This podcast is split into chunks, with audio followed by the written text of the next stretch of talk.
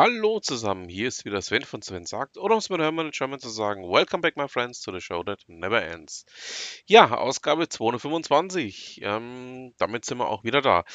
Gleich vorab zur Information, im Oktober findet die Würzburg Webweek statt und zwar ähm, möchte ich euch ganz gerne einladen, dass wir uns da vielleicht treffen oder aber, dass wir uns da zumindest unterhalten können. Ähm, ich werde ähm, an dem Ganzen ein bisschen mitstricken und zwar zwischen dem 21. und 28. Oktober ähm, findet die Webweek statt und ähm, ja, das ist auch gleichzeitig ein Call for Actions. Also wer mitmachen möchte, wer sich da irgendwie einbringen möchte, sehr, sehr gerne und ähm, würde mich freuen, wenn ihr da auch so ein bisschen mit dabei wärt. So, jetzt mal viel gesprochen und noch nichts gesagt, dann würde ich sagen, fangen wir doch einfach gleich mal an mit der 225. Der großartige Gabor Steingart hat auch sowas ähnliches wie Vorbilder. In dem Fall handelte es sich um niemand Geringes als um Peter Sloterdijk. Peter Sloterdijk ähm, wird von äh, Gabor Steingart ja mit als der größte Gegenwartsphilosoph äh, tituliert. Ähm, dem kann ich mich eigentlich ziemlich anschließen und ähm, Peter Sloterdijk hat in der Welt ein Interview gegeben, ähm, das ihm bei der gesamten Berichterstattung sowohl eben auch zum Thema Ukraine als auch zu ganz vielen anderen Themen sehr, sehr unwohl ist. Ähm, er das Ganze auch sehr anders sieht. Übrigens ähm, gab es ein ähnliches Interview ähm, jetzt von Otto Schily, der auch sagt, ähm, also ihm ist bei vielem, was da gerade eben geboten wird, sehr, sehr unwohl. Jetzt gerade bei ihm in Bezug auf die Ukraine. Äh, Otto Schiele hat übrigens ähm, diese Woche seinen 80. Von meiner Seite aus auch nochmal herzlichen Glückwunsch da dazu. Und ähm, ja, man muss es nicht mögen, äh, man muss beide nicht mögen, man kann auch anderer Meinung sein. Was ich aber nicht bin, sondern ich sehe, dass beide ähm, in meinen Augen durchaus recht haben mit dem, was sie sagen. Und ähm, muss die Meinungen der anderen Leute einfach auch akzeptieren. Und, und das geht's einfach auch ähm, bei dem, was Sloterdijk da sagt. Also ähm, finde ich sehr, sehr spannend. Ähm, das Thema Chili werden wir im 3S-Podcast nochmal gesondert behandeln. Das Thema Sloterdijk ähm, packe ich euch hier mit rein. Könnt ihr euch mal anschauen und mal einige Gedanken dazu machen. So, kommen wir nun zu etwas völlig anderem.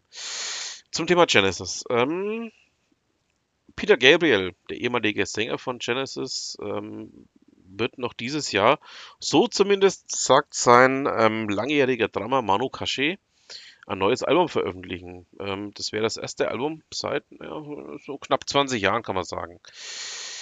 Ähm, bleibt spannend, ähm, wann es denn kommt, wie es denn kommt und ja, da werden wir auf jeden Fall mal dranbleiben. Da freue ich mich dann auch schon sehr drauf. Und wenn wir schon beim Thema Genesis sind, ähm, der deutsche Genesis Fanclub ähm, hat über die letzte Tour von Genesis eine Art Tagebuch geführt oder äh, Mitglieder vom Fanclub haben da eine Art Tagebuch geführt und das möchte ich euch sehr, sehr gerne ans Herz legen. Ihr wisst ja, was für ein großer Genesis-Fan ich bin. Ähm, Im 3S-Podcast hat man das Thema ja auch schon. Ähm, und dass ich bei dieser Tour jetzt mit Absicht nicht hingegangen bin, haben wir ja auch besprochen da. Aber ich möchte euch dieses Tour-Tagebuch gerne ins Herz legen. Schaut da mal rein. Und ähm, ja, würde mich freuen, vielleicht den einen oder anderen Kommentar von euch zum Thema Genesis auch zu bekommen. So. Ähm, ich habe im Juni eine Newsletter bekommen von Google Street View, nämlich, dass sie 15 Jahre feiern. Das heißt, ähm, diese Diskussion, diese unzählige Diskussion ähm, großteils auch Bestandteil der sogenannten German Angst. Ähm, ja, dass wenn man sein Haus da fotografieren lässt, da eingebrochen wird und ähm, sonstige schlimme Dinge passieren, ist also jetzt 15 Jahre her. Mhm. Ja, ich meine, vielleicht ist die Angst nicht ganz unbegründet, aber ähm, zum großen Teil hat uns Google Street View doch auch ähm, eine Verbesserung gebracht und das ist ein Punkt, der gerne verschwiegen wird, aber den ich hier jetzt auch einfach mal anschneiden möchte. Zu dem ich auch vielleicht so drei, vier, fünf Sätze ähm, gerne sage. Also das ähm, ist alles, vieles ist schön und gut, aber ähm, man muss auch die Kirche im Dorf lassen. Zumindest ist es meine Meinung. So, Ich möchte euch ähm, auf etwas ähm, bringen, was ich eigentlich auch schon ganz, ganz lange ähm, mal ansprechen möchte. Der junge Sven, da mag ich so ja, 15 Jahre jünger gewesen sein als jetzt, hatte immer den Traum, ähm, einen Bahnhofskiosk zu eröffnen. Ähm, hier in der Nähe in Rostal wollte ich eigentlich immer den Kiosk übernehmen, ähm, wollte weg von der Bahn selber. Es ist also, naja, gute 15 Jahre her. Ähm, ich wollte etwas machen, was ähnlich ist wie Jormas. Ähm, und aus dem Grund bin ich dann irgendwann auch dazu gekommen, mich mal, ja, eigentlich vor zwei Wochen mit dem Thema Jormas mal zu beschäftigen. Wie ist es entstanden? Was ist da entstanden? Ähm, weil deren Konzept hat mich damals auch schon ziemlich überzeugt. Ähm, ich packe euch jetzt einfach mal die Geschichte von Jormas ähm, in die Show Notes. Könnt ihr euch mal selber anlesen. Ähm, die haben sich 1988 gegründet in Niederbayern in Plattling und ähm, ja, eigentlich spannende Geschichte, die da gelaufen ist bei denen. Ähm, Wenn es nach mir gegangen wäre, hätte ich was ähnliches gemacht, aber es hat leider nicht funktioniert. Ähm, ja, teils war ich zu stur, teils haben die Leute erkannt, ähm, was ich da machen möchte. Insofern, ähm, ja, ist eine schöne Erinnerung für mich, ähm, aber das, was Jormas da geschafft hat, Respekt, Hut ab und ähm, ja, ich freue mich dann schon, wenn ich mal irgendwann wieder mit der Bahn fahre und bei Jormas dann was holen kann, weil äh, ich empfehle immer noch deren Cappuccino. So, wenn wir dann schon mal das Thema Bahn angeschnitten haben, in Oberfranken ja, knallt es gerade eben ganz heftig.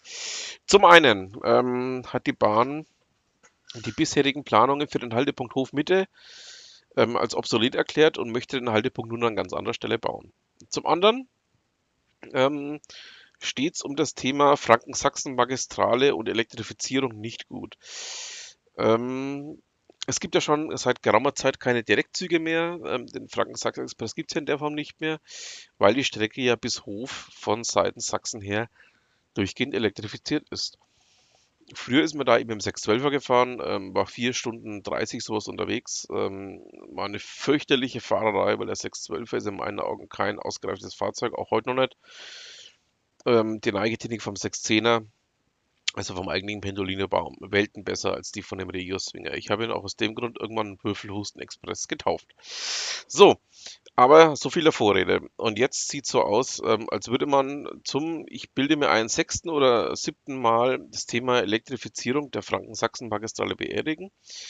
Ähm, wohl auch mit der komischen und für mich nicht nachvollziehbaren Aussage, naja, die Strippe würde ja jetzt Richtung Regensburg, Richtung München gezogen. Ähm, man hängt dadurch einen kompletten Wirtschaftsraum ab, nämlich alles, was ähm, nicht Richtung Regensburg und nicht Richtung München zeigt, sondern was Richtung Nürnberg zeigt. Und ähm, eigentlich ist es in meinen Augen ein unglaublicher Vorgang, den die Bahn sich da gerade eben anmaßt. Ähm, ja, das kann und wird man hoffentlich nicht so stehen lassen. Also da muss ich ganz ehrlich sagen, sehe ich genauso wie die Politiker vor Ort oder auch wie die ganzen Interessengemeinschaften vor Ort. Ähm, die Strecke muss elektrifiziert werden. Also da führt in meinen Augen nichts dran vorbei. So, damit habt ihr auch von mir ähm, dazu mal was erfahren. Dann sind wir natürlich noch nicht am Ende unseres kleinen Podcastes. Wir kommen noch zu einem ganz festen Bestandteil. Wir kommen noch zu Ute Mündlein. Nachdem wir ja letzte Woche was ganz anderes gemacht haben und einen LinkedIn-Beitrag von Ute zum Besten gegeben haben, kommen wir diese Woche zurück ähm, zu ihrem Blog zum Reichen Poeten-Blog. Ähm, sie hat da im Juni einen Beitrag veröffentlicht, den ich euch nicht vorenthalten möchte. Es geht um, ja, eigentlich nichts Geringeres als um das Thema zu Risiken und Nebenwirkungen. Ähm, sie hat da einen ähm, Twitter-Post von Philipp Klöckner veröffentlicht. Ähm, Should now, pay later is a thing. Ähm, Grilova seems to be most common financial partner for firearms. Ähm, ja.